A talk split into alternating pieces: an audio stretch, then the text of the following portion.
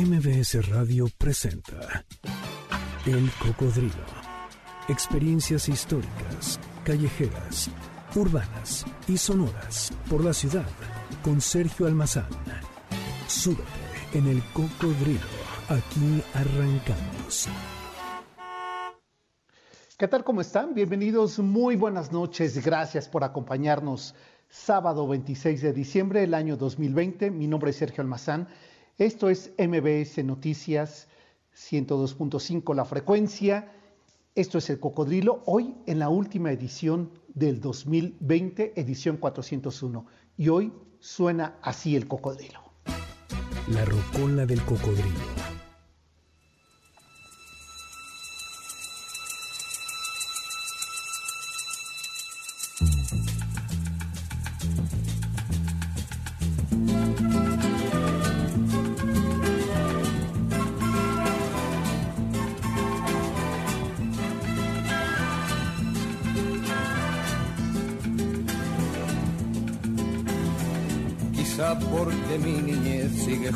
En tu playa y Y efectivamente es la voz de Joan Manuel Serrat, quien esta noche nos acompaña a recorrer juntos este cocodrilo viajero en esta última edición del 2020.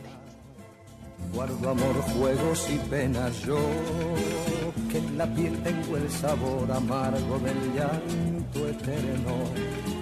Que han vertido en ti cien pueblos de Algeciras a Estambul para que pintes de azul sus largas noches de invierno. A fuerza de Desde 1969, Joan Manuel Serrat viaja a México, donde empezó a echar raíces entre sus amigos del exilio republicano.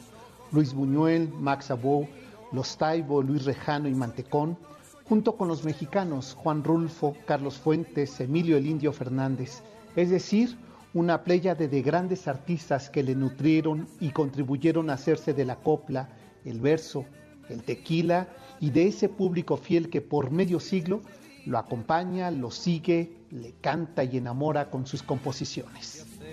y te vas después de besar mi aldea. Jugando con la marea, te vas pensando en volver, eres como una mujer perfumadita de brea. Serrat había comenzado a grabar canciones en, catalán desde 1965. Vivía entre esa juventud postfranquista nacida entre dudas y combates ideológicos, juventud rebelde, subiendo a los escenarios para hablar de sus inquietudes políticas, sociales, culturales, junto con Víctor Manuel Maciel y otras tantas voces españolas emergentes. Serrat, en 1967, graba su primera canción de su autoría y a partir de ese momento, Joan Manuel comienza a hacer presencia ya no solo como una promesa juvenil, sino como un cantante.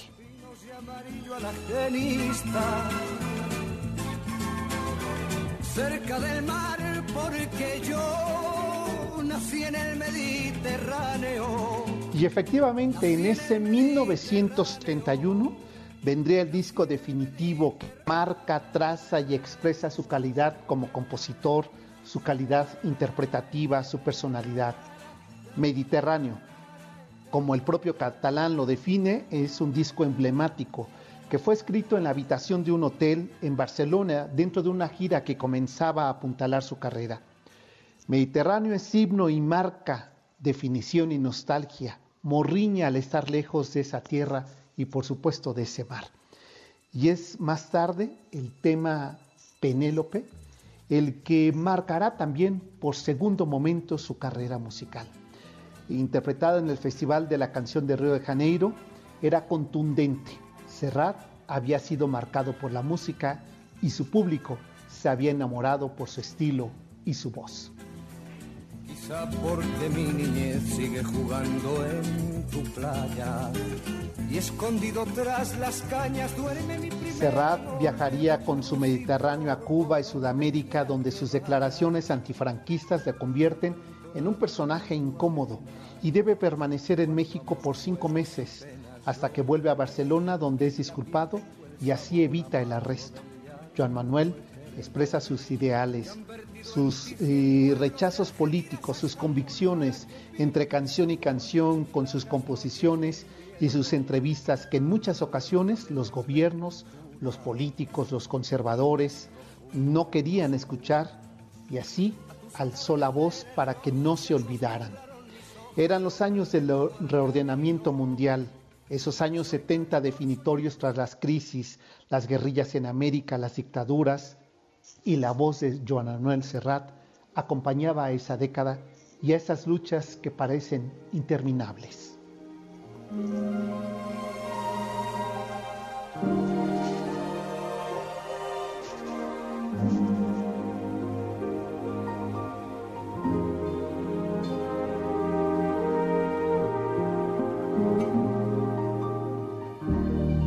Não escolha só uma fatia. Me aceita como eu me dou, inteira y tal como soy. En la década de los años 80, Joan Manuel Serrat entrega a la memoria musical discos y temas que ya son parte de ese acervo de lucha de voces, de generaciones que crecimos con la Guerra Fría, las huellas dictatoriales, las crisis y las pasiones despiertas. Cada loco con su tema, el sur también existe, sinceramente tuyo y en directo, con poemas de Benedetti, homenaje a Miguel Hernández, canto a América Latina, son parte de los motivos que llevan a Serrat a seguir haciendo canciones, a seguir dando conciertos.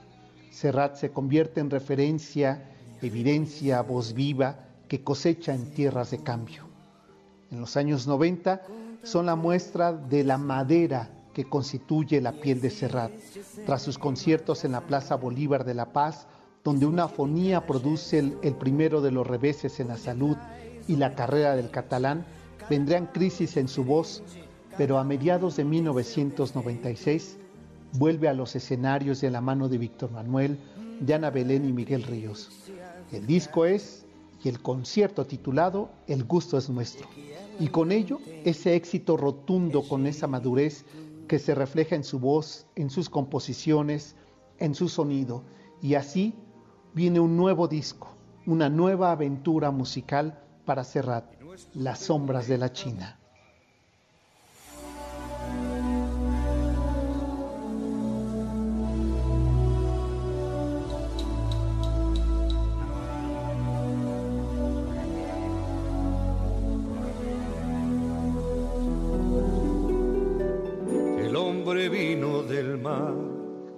Piel oscura, ojos pequeños, las manos llenas de sombras, las sombras llenas de sueños, y a cambio de una cerveza.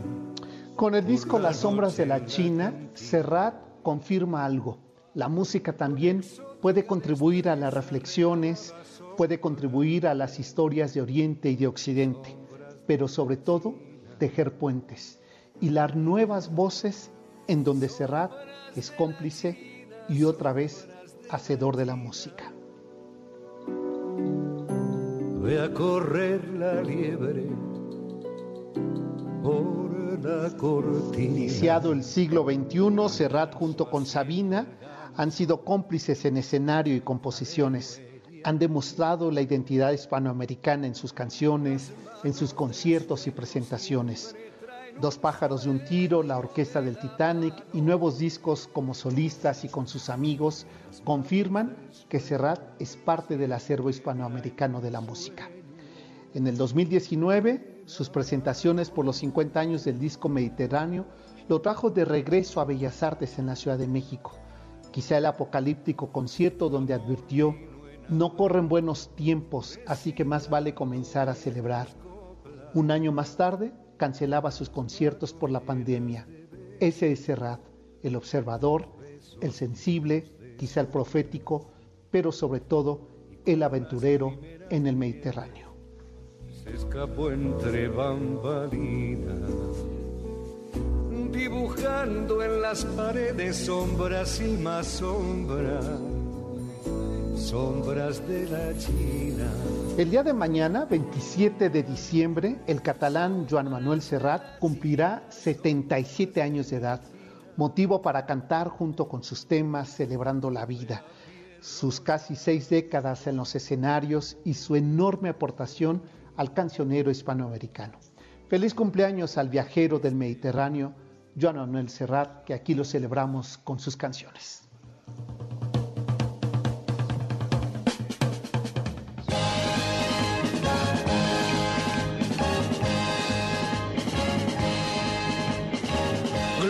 Dios en las alturas, recogieron las basuras de mi calle ayer a oscuras y hoy sembrada de bombillas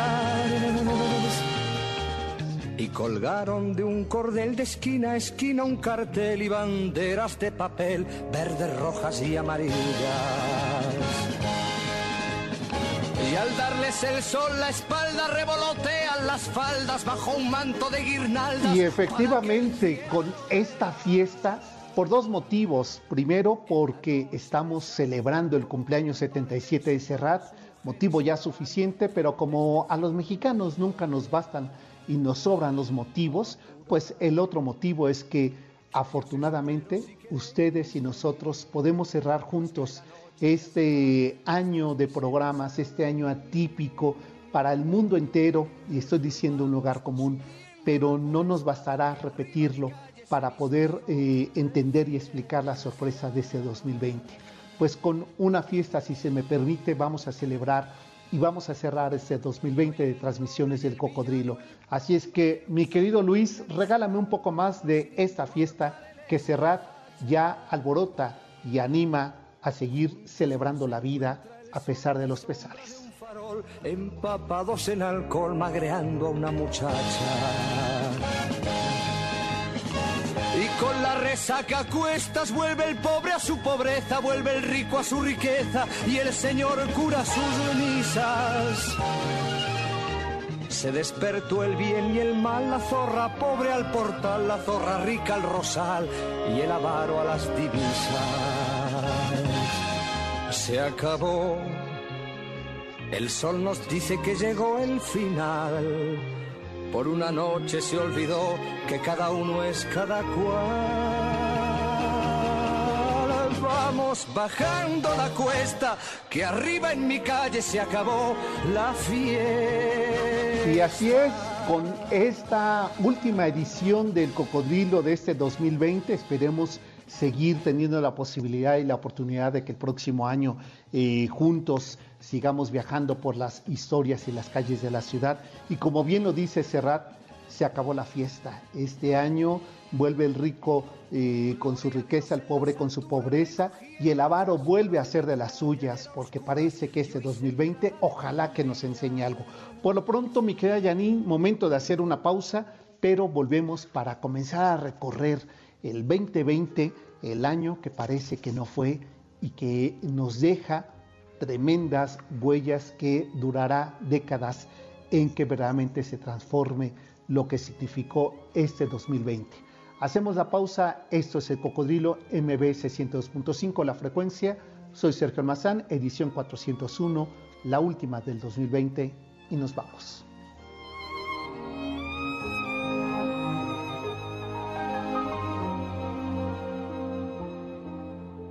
Uno se cree que las mató el tiempo y la ausencia.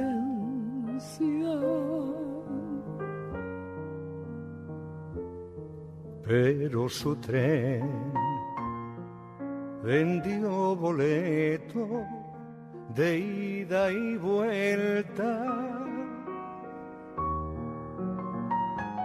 Son aquellas pequeñas cosas que nos dejó un tiempo de rosas. En un rincón, en un papel. El cocodrilo regresa después de esta pausa. No te despegues. MBS 102.5. Ya estamos de regreso. Sigamos recorriendo la ciudad en el cocodrilo con Sergio Almazán, aquí en MBS 102.5.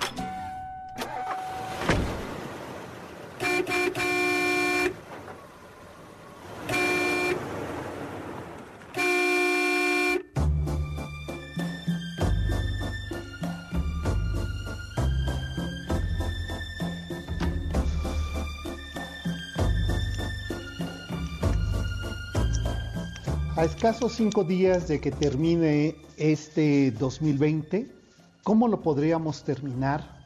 ¿Qué podemos contar, decir? ¿Cómo lo vamos a recordar? Pues aquí parte de lo que podrá ser el recuento de los daños 2020.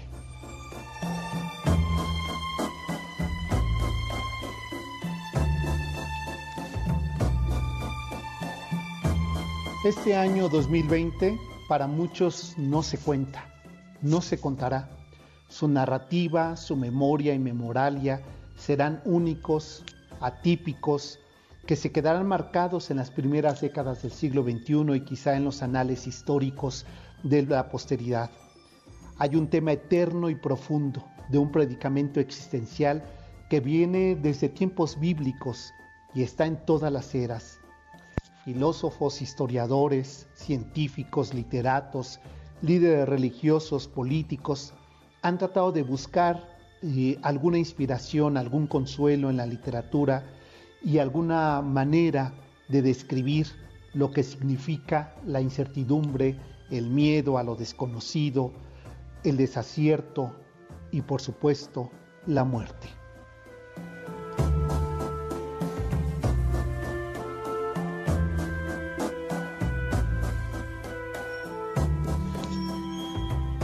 Podríamos recurrir para poder explicar este año 2020 al festín durante la peste de Pushkin, un poema narrativo en el que se reúnen un grupo de jóvenes confinados a beber, a cantar y a celebrar la vida, sabiendo que la peste los está esperando.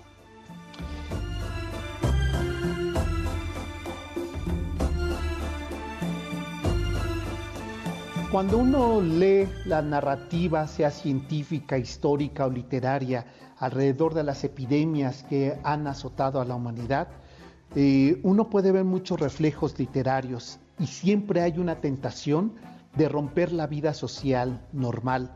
La epidemia se presta a lo orgiástico, hace que la gente combata la peste con la fiesta la ruptura de la contención, de la distancia, del respeto, en el momento en que entra la peste, en que se vuelve un poco la danza de la muerte, como por ejemplo en aquella película de Ivan Berman, El séptimo sello, deja de ser un asunto privado y se convierte en un fenómeno público que sustituye a los lazos eh, de lo privado, de lo íntimo, que es la muerte, de lo personal, para convertirse en un acto colectivo y social porque no es lo mismo morirse de peste que de otra cosa. La muerte es un hecho singular, personal, nadie muere por otro, pero en una epidemia las cosas cambian. Dice Fernando Sabater, hay una especie de colectivización en el que la muerte es una moneda de cambio generalizada y eso introduce los elementos que los buenos literatos sabrán captar. Y para el mortal, para el hombre de todos los días, se convierte en la orgía de la desesperación.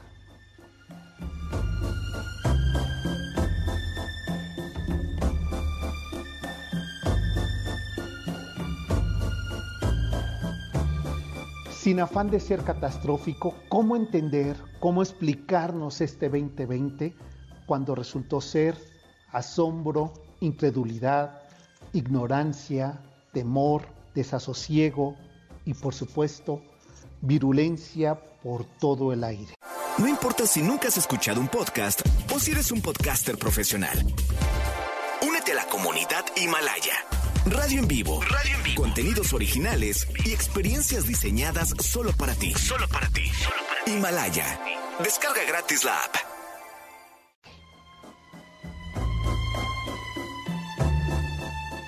El 2020 es la transparencia de nuestro mal la individualización global donde nos sumergimos al tiempo que el virus recorre el planeta, recorrió los meses, las calles, los barrios, los hogares y los hospitales.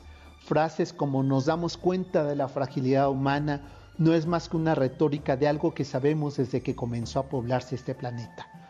Pero no podemos dar cuenta de lo diminuto y finito que somos hasta que aquellas pestes, las literarias, nos tocaron la puerta entraron a casa, se sentaron a nuestra mesa y devoraron a miembros de nuestra familia, de los círculos cercanos, laborales o colectivos. Es decir, el mal volvió a tomar forma y color. Dejó de disfrazar su transparencia a la que nos hicimos, a la que no hicimos caso, a la que no atendemos hasta que la nombramos. Crisis, peste, castigo, prueba, reto, es decir, retóricas de una condición natural de este planeta, autorregularse, autopoiesis de su función y su sistema. Somos, en el mejor de los casos, unas criaturas indefensas ante un planeta que se vuelve siempre incierto y novedoso para lo humano.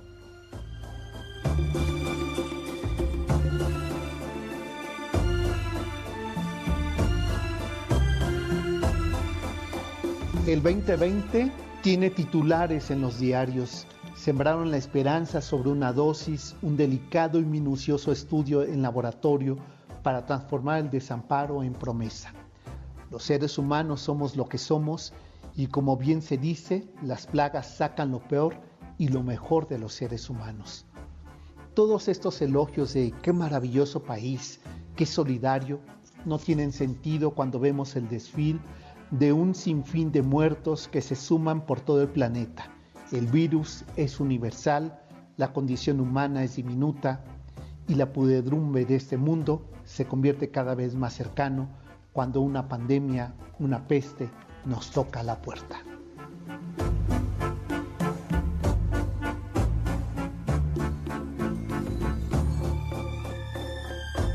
Y ante esa retórica de decirnos qué maravilloso es el país, qué buenos y bondadosos somos los humanos, no tienen sentido porque si todos fuéramos muy solidarios, no haría falta que la policía estuviera en la calle para que la gente se quedara en casa, ni los múltiples anuncios de desobediencia ante las medidas sanitarias o los países que precisamente confían en sus ciudadanos y no los tratan como niños pequeños son aquellos que dicen a la gente, conviene que se quede usted en casa, que no se relacione con otros, sobre todo si tiene patologías previas, en los que tienen que poner multas, policía, seguridad, significa que entonces ni somos tan solidarios ni somos tan adultos.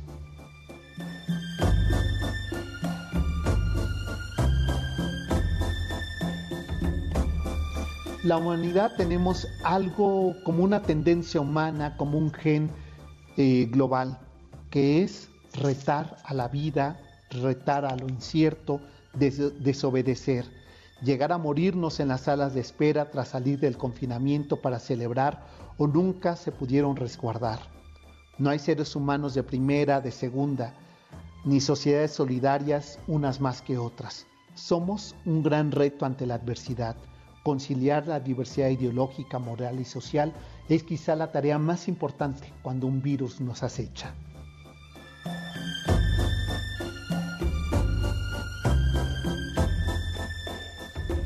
Algo que sí resulta evidente en todo este 2020. Lo único cierto que podemos saber es que los virus no respetan fronteras, no conocen sistemas planetarios, ni distinguen color de piel, sistema moral, condición económica, social, cultural o sexual. El virus se comporta igual en cualquier parte del planeta. Algo que pudo haber ocurrido ahí, en Wuhan, que se desata como una infección en un mercado de Wuhan, en China, recorre inmediatamente por todos lados. Realmente el principio de cosmopolitismo es la infección. La infección generalizada es lo que demuestra hasta qué punto los seres humanos somos semejantes los unos a los otros y nos matan las mismas cosas. Este virus nos enseñó algo, o por lo menos nos evidenció algo. Somos iguales ante la muerte. No hay color de piel, no hay condición económica o social que nos distinga.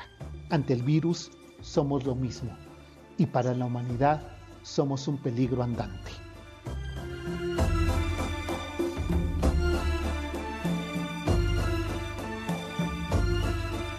Otro de los elementos que me gustaría anotar de este 2020 es que el virus nos hizo saber que somos una sociedad más que nunca conectada, relacionada y global.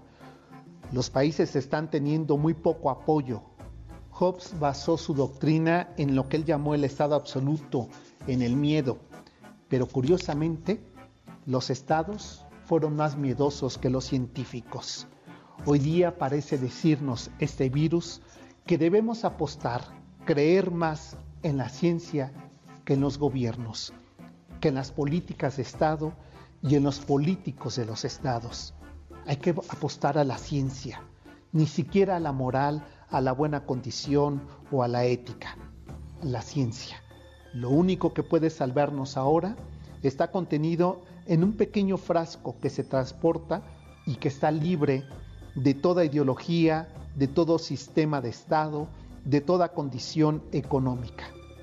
Lo que nos protege está en un frasco contenido llamado vacuna.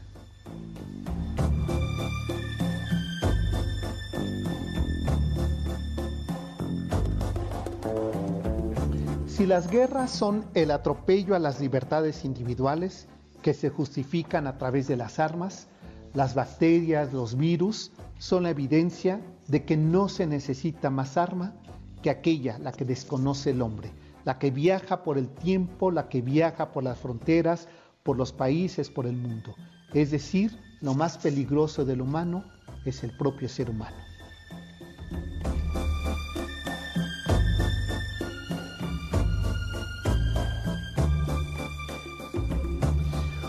Una prueba irrefutable que nos deja el 2020 no son los políticos, los gobiernos ni los estados los que acabarán con la pandemia, sino los científicos, los investigadores que encuentran una dosis, un medicamento, una vacuna que libere al hombre de su ostracismo, del miedo y de la necedad. Y es precisamente eso lo que hay que apoyar, hay que exigir que los políticos no se dediquen a hacer grandes declamaciones, sino que doten a los médicos, a los científicos, a los investigadores de material para que puedan cumplir con su misión, que verdaderamente hagan para que eh, pruebas a la población para identificar quiénes están contaminados y quiénes no, qué pasa con la vacuna, cómo actúa y los efectos eficientes en el cuerpo humano para disminuir, contener y curar al COVID-19 sin retórica, sin morales, sin reserva ni contención a la inversión y cobertura. Ahí está y ahí debe dirigir nuestra mirada a la ciencia y no a la política.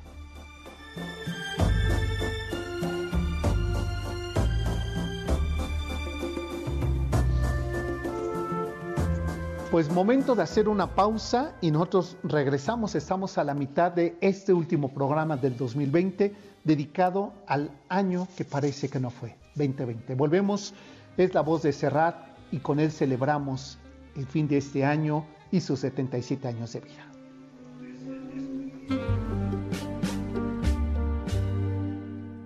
La vida y la muerte temblando en la boca Tenía Merceditas, la del guardarropa, la del guardarropa del tablao del lacio, un gitano falso ex bufón de palacio, alcahuete noble que al oír los tiros recogió sus capas y se pegó el piro, se acabó el jaleo y el racionamiento le llenó el bolsillo y montó este invento.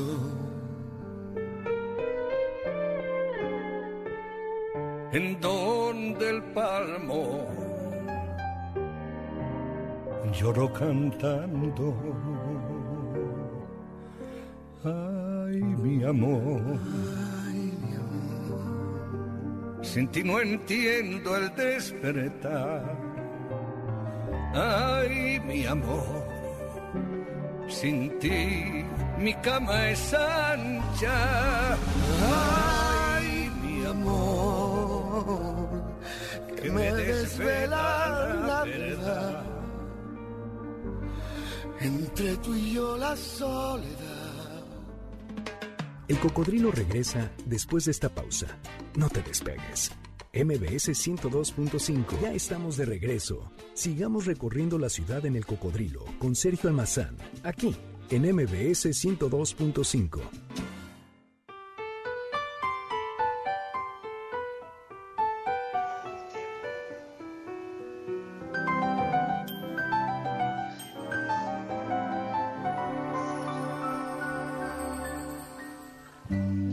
A menudo los hijos se nos parecen, así nos da la primera satisfacción.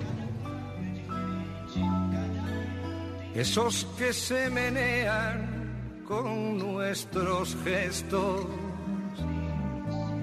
echando mano a cuanto hay a su alrededor. Esos locos bajitos que se incorporan.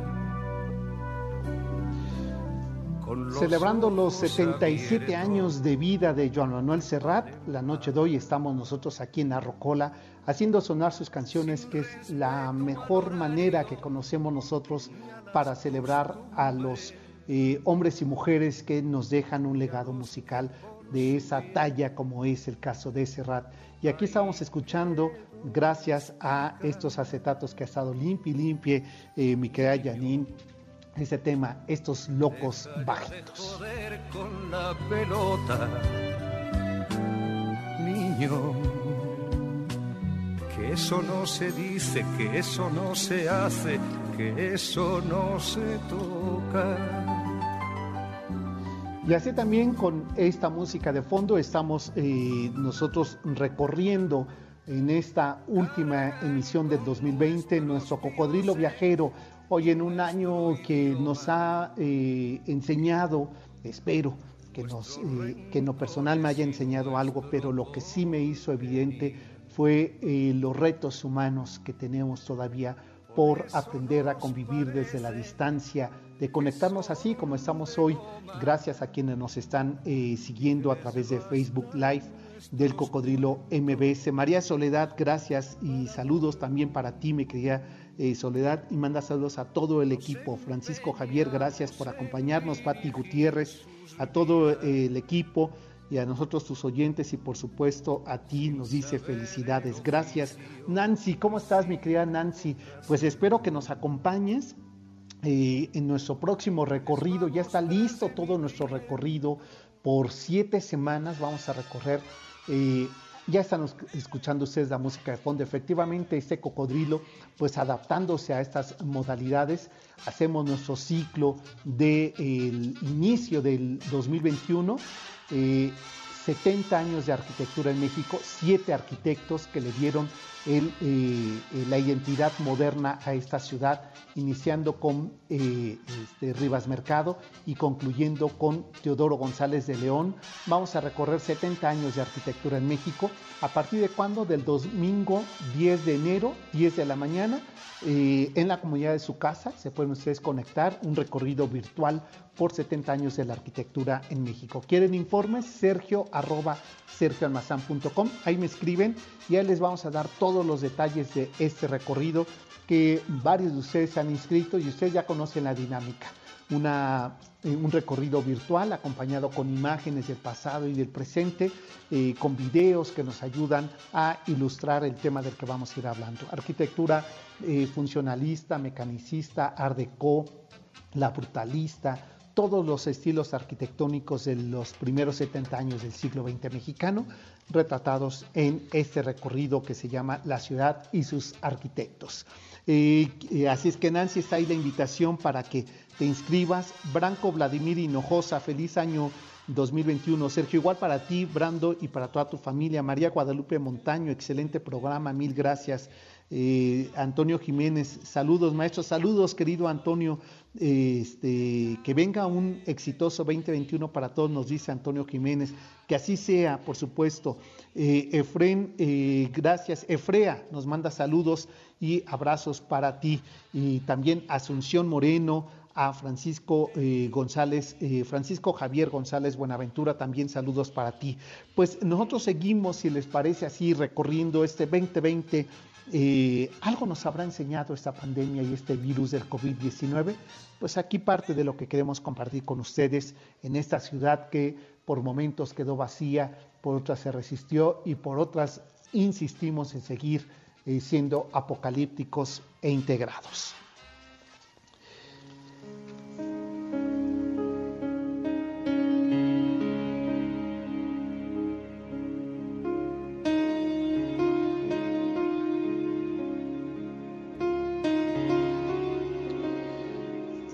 La pandemia por el nuevo virus COVID-19 ha simbrado a la humanidad por sus grandes repercusiones en múltiples campos, no solamente en el de la salud, sino también en el, campo económico, en el político y en el social. Desde la perspectiva ética, la crisis siempre lleva a la reflexión y en este caso ha sido evidente el reencuentro con un aspecto de la condición humana, llamado vulnerabilidad. La sociedad actual hedonista y autónoma extrema, ha tratado de olvidarse de ese aspecto que la, que la incomoda, pero que no puede ser ignorado bajo esta terrible crisis. La vulnerabilidad posee también un aspecto ético importante y es por ello necesario su reconocimiento y la voluntad de sumarnos a ese estado vulnerable en que es el humano.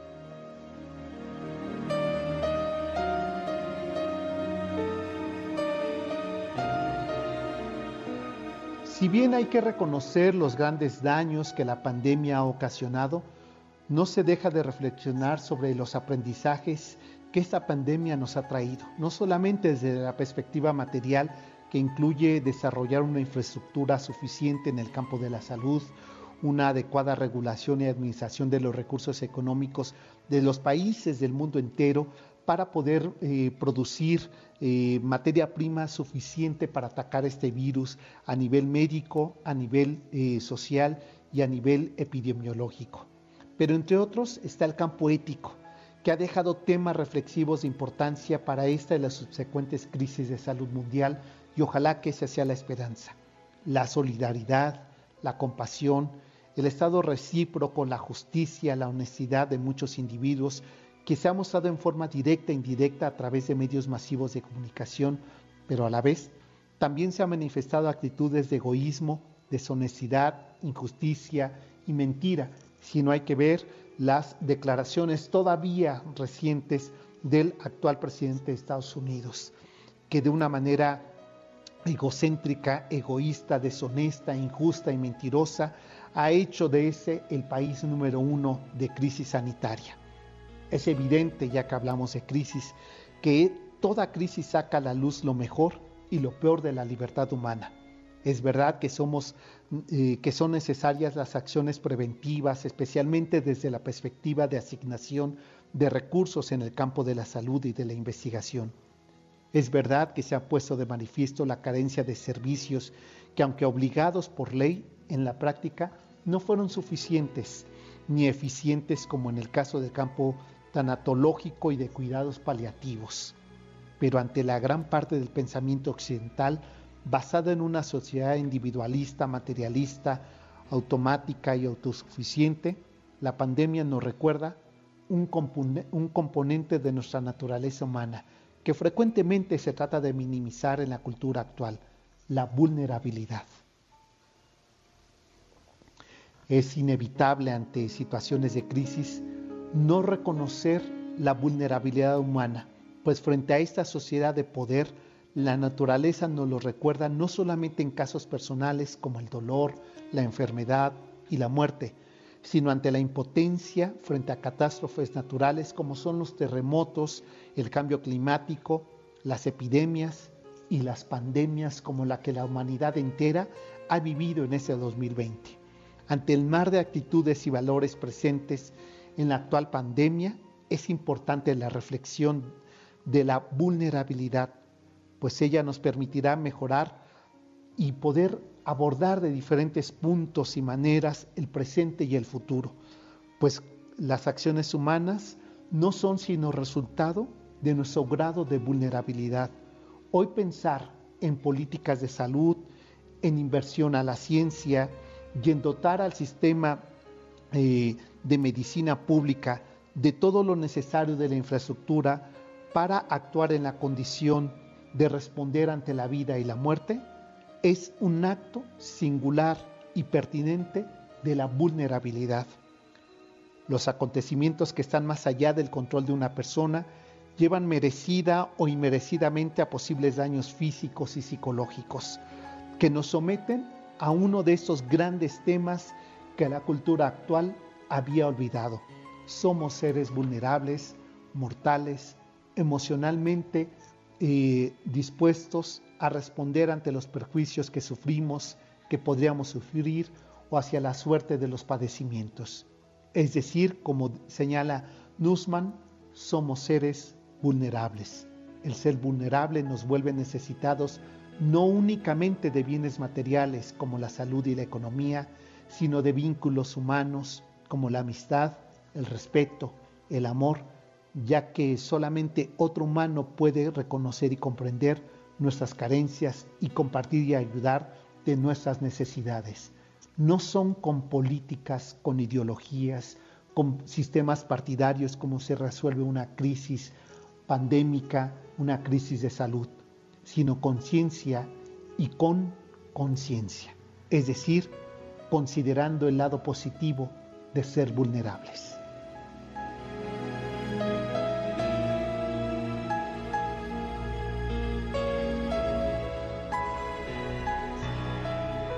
Momento de hacer una pausa y antes, eh, bueno, y regresando a esta pausa, les preparamos el tema que me están pidiendo constantemente, Penélope, en la voz de Serrat. Volvemos, esto es el cocodrilo.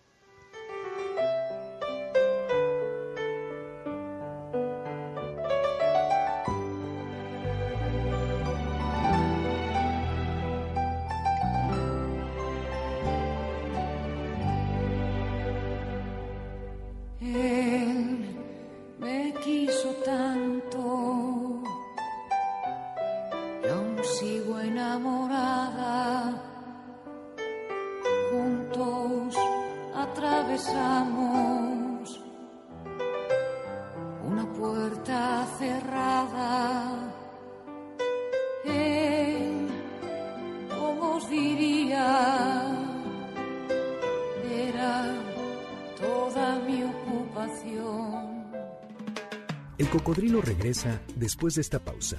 No te despegues. MBS 102.5. Ya estamos de regreso. Sigamos recorriendo la ciudad en el cocodrilo con Sergio Almazán, aquí en MBS 102.5.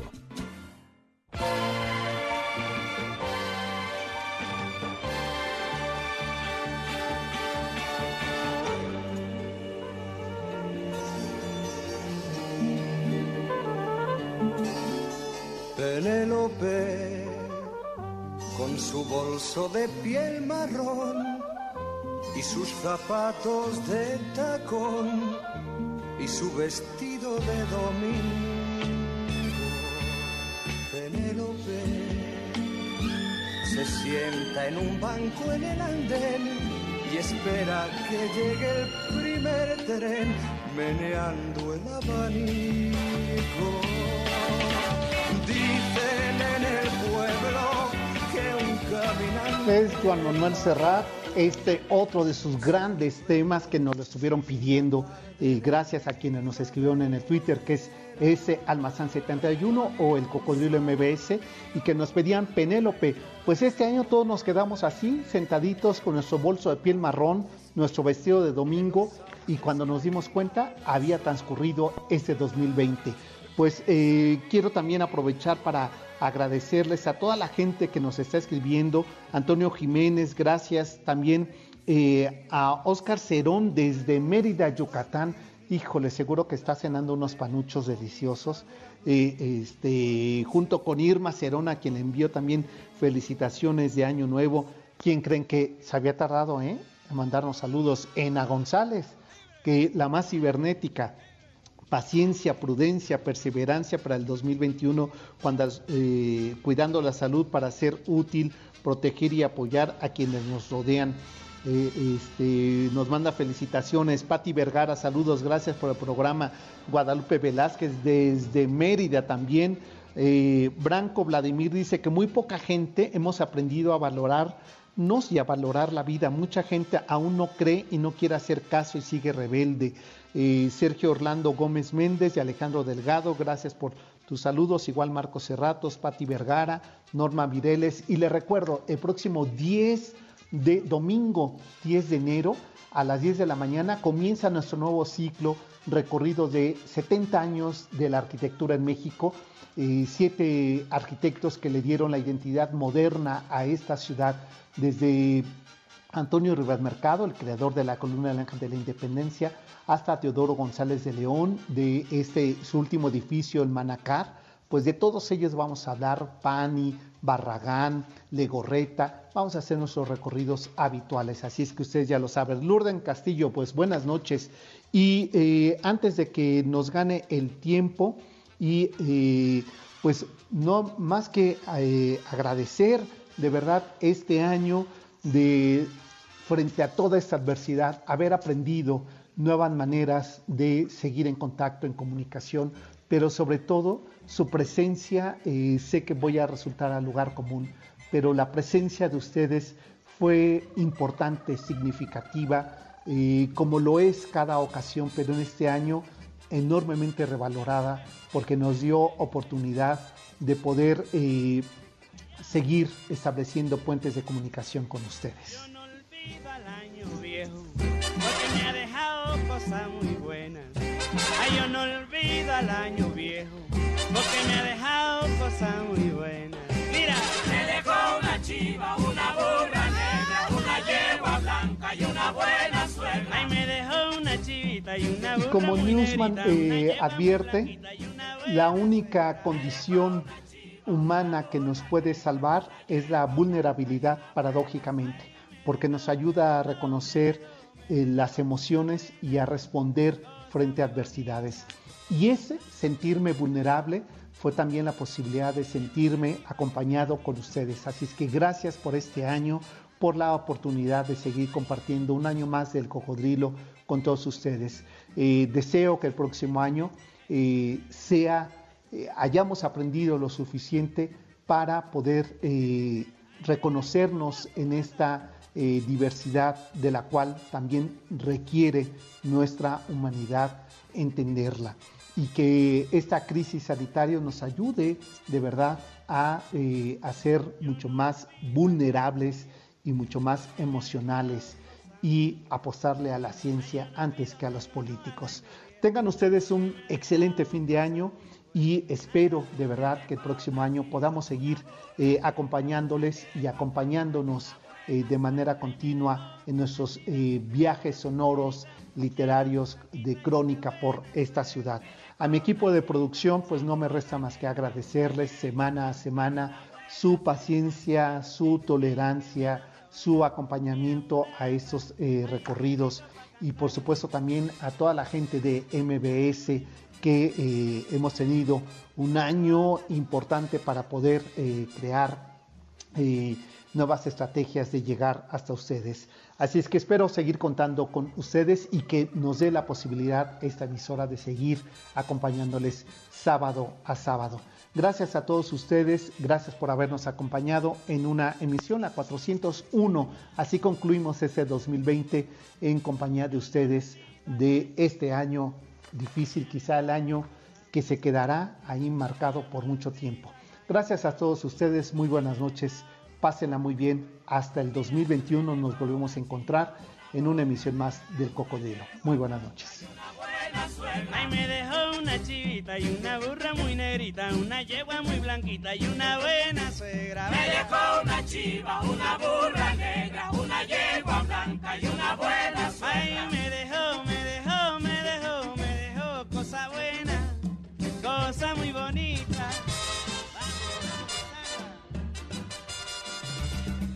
MBS Radio presentó El Cocodrilo. Experiencias históricas, callejeras, urbanas y sonoras por la ciudad. Sóbete en El Cocodrilo. Nos escuchamos el próximo sábado aquí, en MBS 102.5.